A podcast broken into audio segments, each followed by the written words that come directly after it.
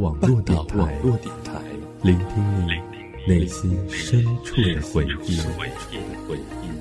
半岛网络电台。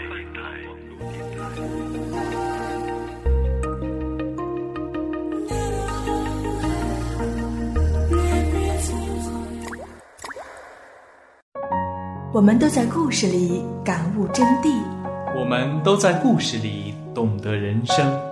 我们都在故事里学会成长。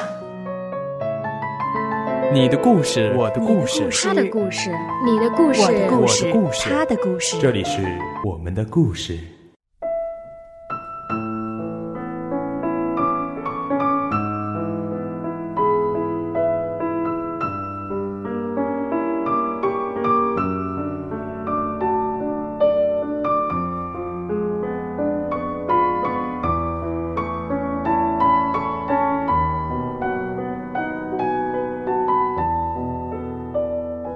在伸手不见五指的黑暗中，仅我一人。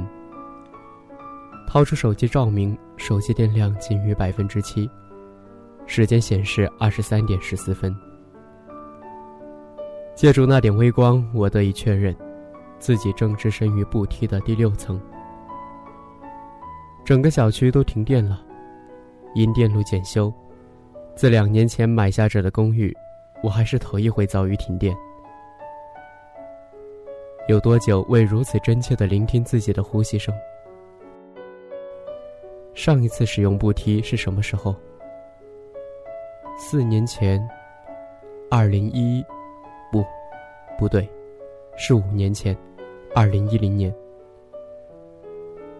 那天我第一次攀爬十层以上的步梯，好像还，不，不是好像，是确定。那天我也是第一次前往那个救助站。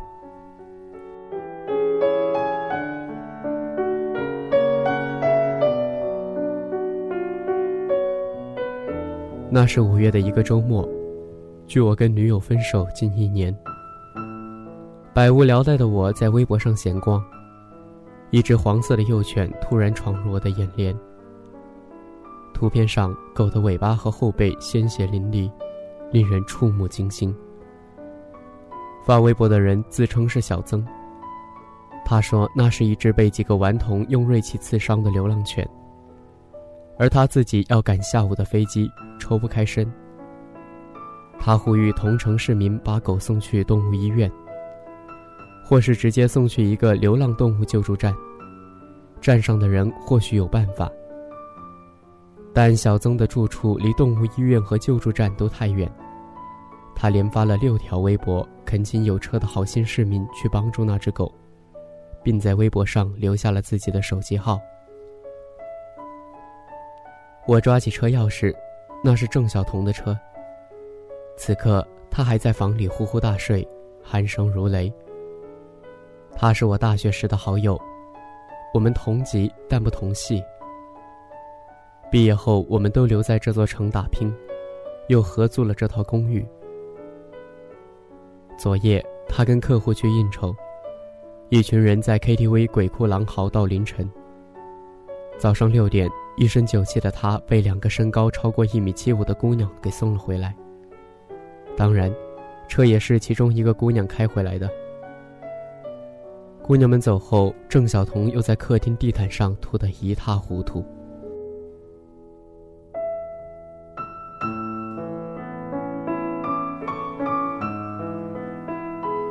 等待电梯的时间里，小曾接了我的电话。他答应在一个加油站等我。他说他还准备了一张床单，这样就不至于把我的车弄脏。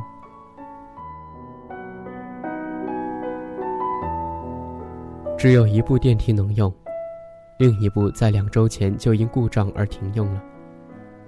此时，这唯一的一部电梯还在二十六层。片刻。它终于缓缓下降。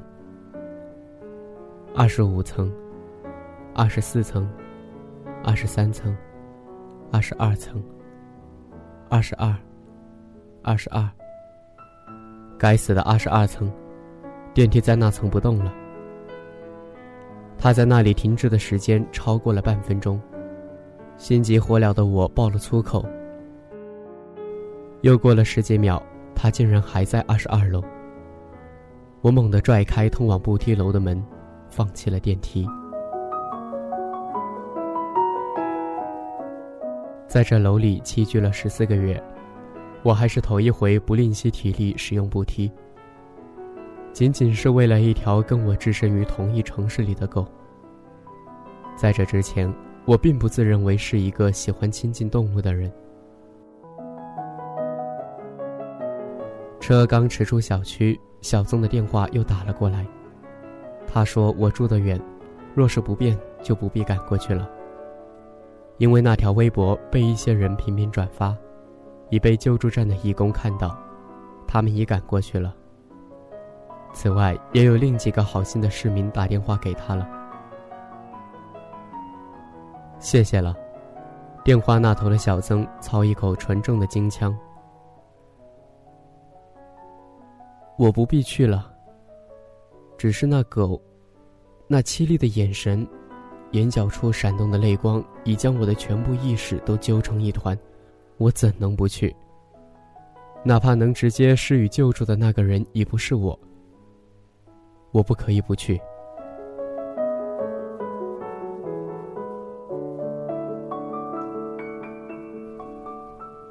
然而见到狗已是两小时后。在这之前，我已开着车在老城区兜了一圈又一圈，询问了不下十个路人。那救助站的位置实在是过于偏僻且隐秘。那个下午。我因这样的偏僻和隐秘而恨得牙痒痒。然而，只是成为义工后，我才意识到，也正因为偏僻与隐秘，才保证了动物的安全。而我也是在那个下午才意识到，我对这座城并不熟，哪怕我在这待了七年，和郑晓彤一样，我曾多次开车在这座城绕行，也曾用双足穿行于那些大大小小的街巷。但我总是流连于那些繁华鲜亮的地段，也一度将那繁华鲜亮的地段也视作了这城市的全部。想来昔日的我是多么无趣，而又不知。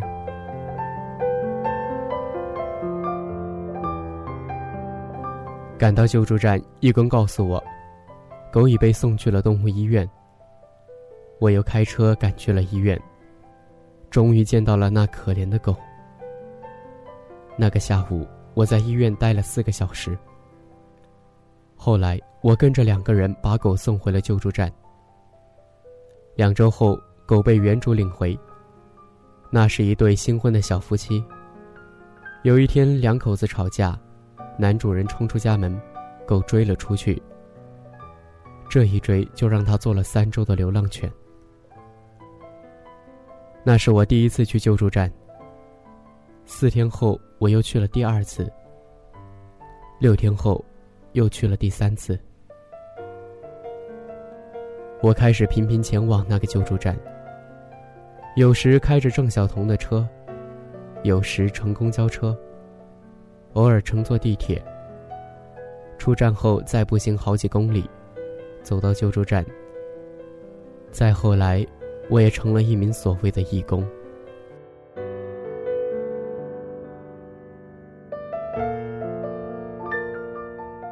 第一次到救助站的那天，好像是二零一零年五月十四日。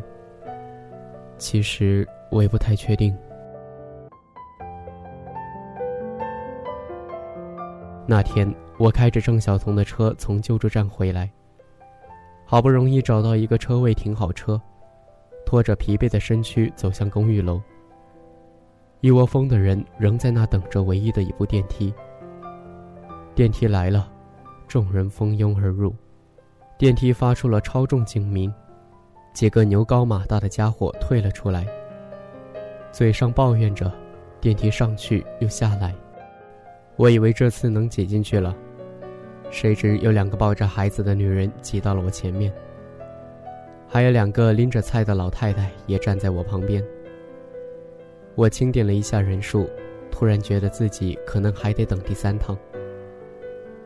这时，有一个老汉朝着步梯走去，我的双脚竟不由自主地跟了上去。尽管整个人已累得像条狗。一天之内，我近两次使用步梯，从十七楼到一楼，又从一楼到十七楼。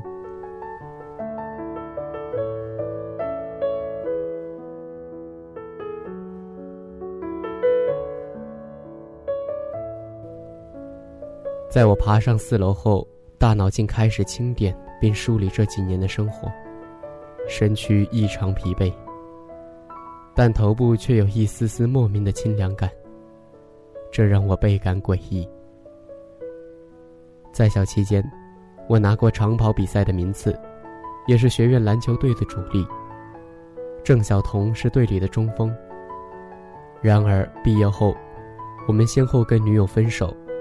又承受初入职场的压力，两个昔日生龙活虎的家伙竟变得越发萎靡。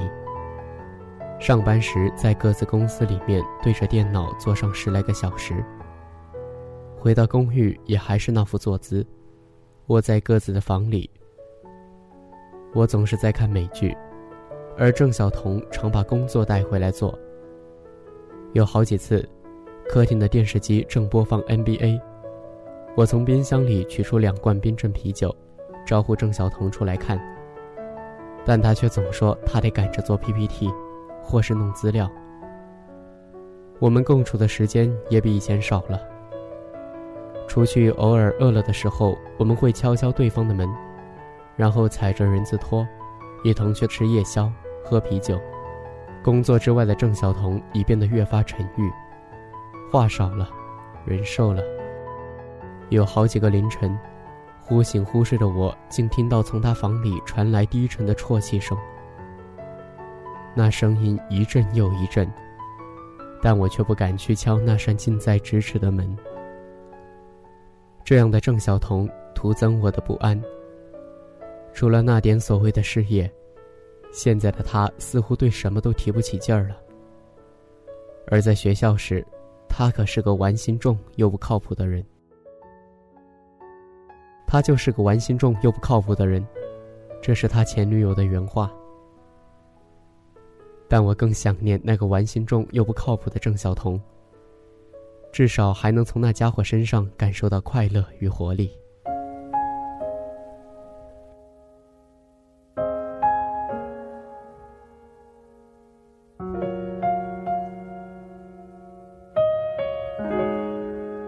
到了第十一层。我一下子瘫坐在步梯上，再也爬不动了，并非因体能欠佳，而是因为身体严重缺水。我突然想起，这一整天都没怎么喝水。中午自从开了车出去后，我就滴水未进。在救助站和医院来回的时候，我曾想去买瓶水喝，但中途接到好几个工作上的电话。眼睛又始终离不开那条受伤的幼犬，以至于我竟忘了喝水，也忽略了自己口渴这件事儿。置身于昏暗且令人呼吸不畅的步梯里，我忆起前女友。在我们分手前半年，她已非常习惯独处了。我一度怀疑这是她刻意训练出来的能力。而他是从何时开始训练这种能力的呢？或许是我又一次令他失望，甚至心灰意冷的时候。后来我在一次吵架时吼出了“算了”两个字，他态度淡然。四个月后，备受煎熬的我去找他复合，他答应了。只是他表现出的平静让我隐隐不快。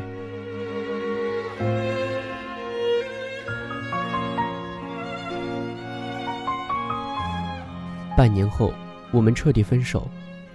其实，在那之前，谁的口中都再未蹦出“算了”两个字。只是某个黄昏，他突然为下班归来的我做了一大桌菜。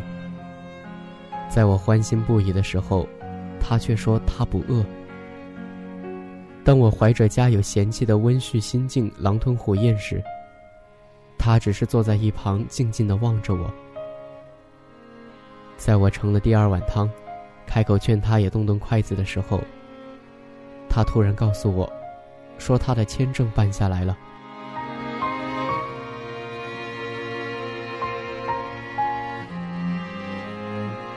在他去了德国两个月后，我将那套小公寓退租。碰巧那段时间郑晓彤也在找房子，我们就合租了现在这套公寓。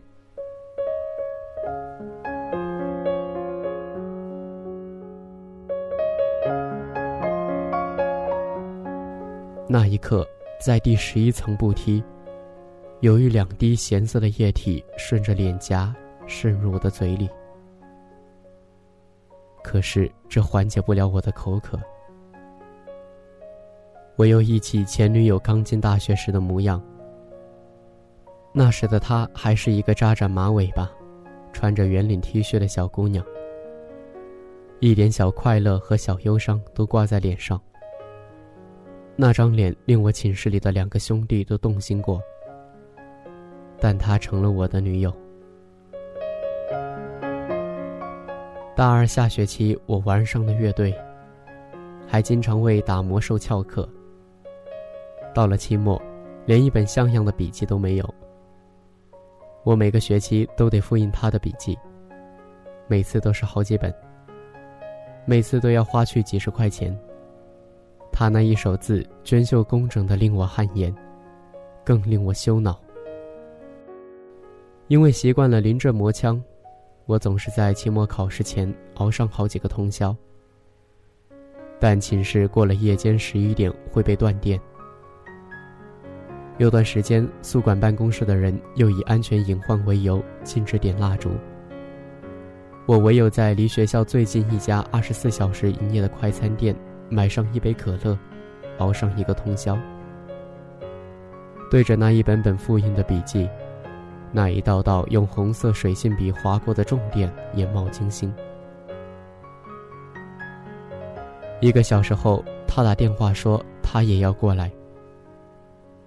他是平日就用功的学生，考前一晚根本用不着熬夜。但我拗不过他，他非来不可。仅仅是为了陪我。电话那头的他说：“考完试，马上就放假了。”随即沉默下来。是的，我们彼此都心知肚明。考完试就要放假了，我们都要返回各自的家乡，又要隔上四十多天才能相见。而他不过是煞费苦心的攒住一点点时间与我待在一起。哪怕在这共处的时刻，我们不得不面对枯燥的课本、笔记。他来到快餐店，我又买了一杯可乐。纵然那笔记上的内容他早已烂熟于心，但为了让我进入状态，他也端着笔记做出一副努力吞咽。极力消化的样子。那时的我和郑晓彤一样，在很多人眼中是个不靠谱的人，更是个不靠谱的男友。我这个不靠谱的男友，不仅在学业上欠缺上进心，还为兄弟打过架，险些被校方处分，更不时陷入囊中羞涩的境地，常常蹭女友的饭卡。但他就是死心塌地的跟着我，死心塌地的做我女朋友。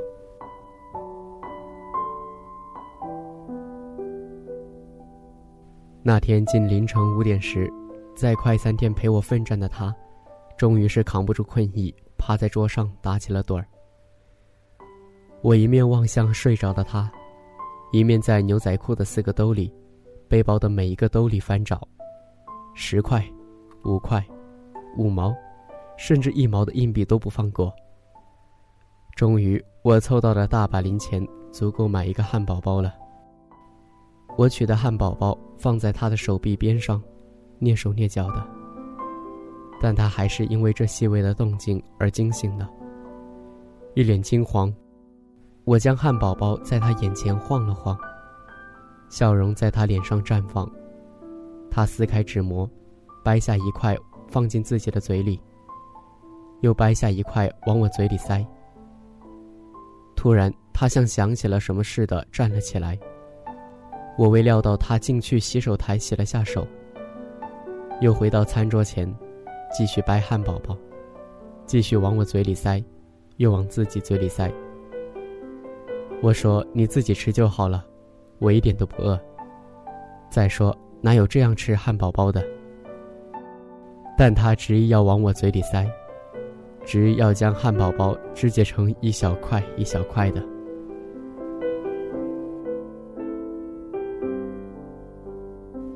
那咸咸的液体又渗入我的嘴，滑下我的脖颈。其实就在去年那个黄昏，他跟我说签证办下来的那一刻，我都还能蹦出那副似笑非笑的表情。万幸，这一刻，无人行经十一层步梯。我还要再坐一会儿。我祈愿回去的时候。郑晓彤不在客厅。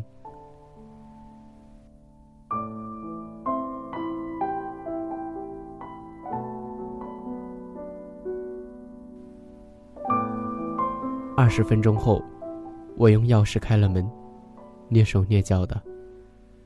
客厅里没有郑晓彤，耳畔传来如雷的鼾声。我松了口气，在饮下两瓶冰镇矿泉水后。我突然意识到自己需要洗把脸，闪进洗手间，拧开水龙头。在水声中，有样东西猝然出现。一天之内，我第二次见到它了。血，不在狗的后背上，也不在狗尾巴上了，而在地板上，池壁上。我冲进郑晓彤的房间，她仍在呼呼大睡，鼾声如雷，没心没肺的睡姿。哪怕下巴上有残存的血迹。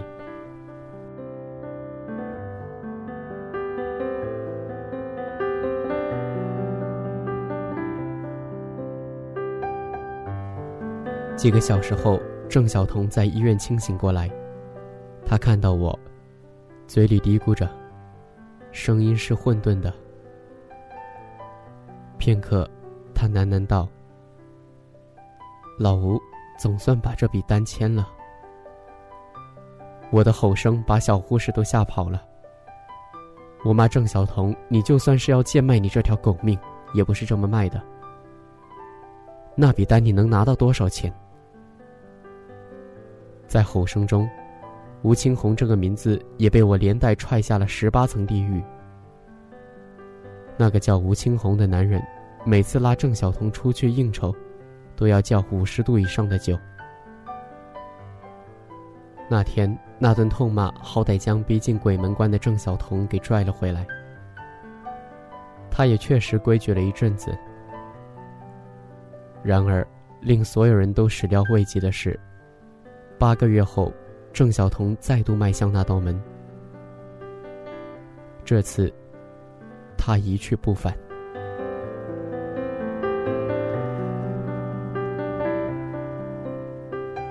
这怪不得那个叫吴青红的家伙，也怪不得那些烈性酒。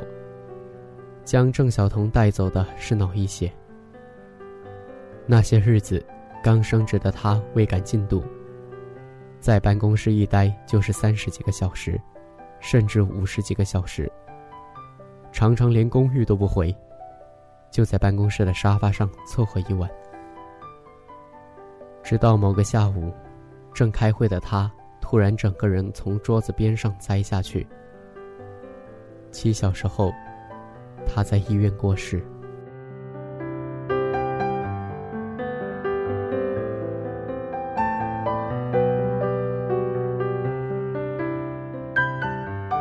就在郑晓彤过世前两个月，我们一帮兄弟还为他过了一个生日。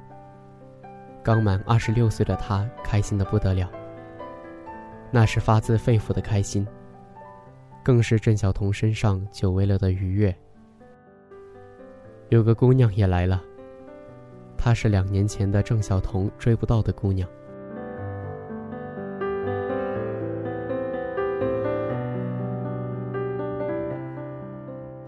我现在常去探望郑晓彤的父母，他们还有一个十七岁的女儿。不过跟那对夫妇没有血缘关系。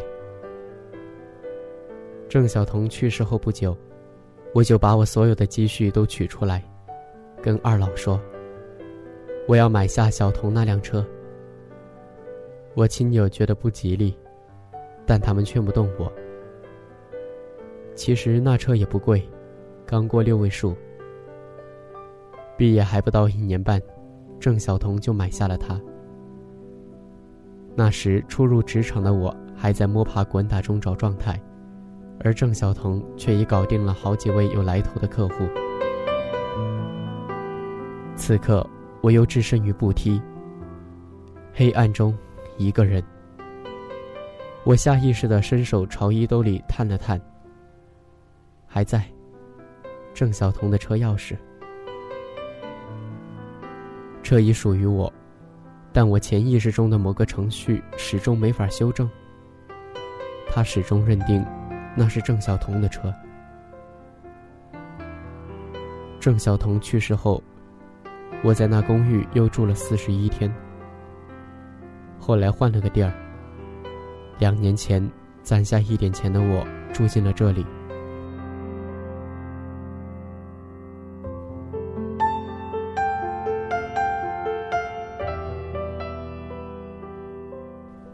现在的我烟酒不沾，早睡早起，还会做十来个菜，屋子也能被我收拾的有模有样了。我变成了一个女人眼中适合过日子的男人，只是我依旧单身。对了，我还常去那个流浪动物救助站。哦，忘了告诉你们，跟前女友在一起时。我住在第十三层。跟郑晓彤合租时，我住在第十七层。我还住过第八层和第九层。现在，我住在第二十四层。再爬两层就到家门口了。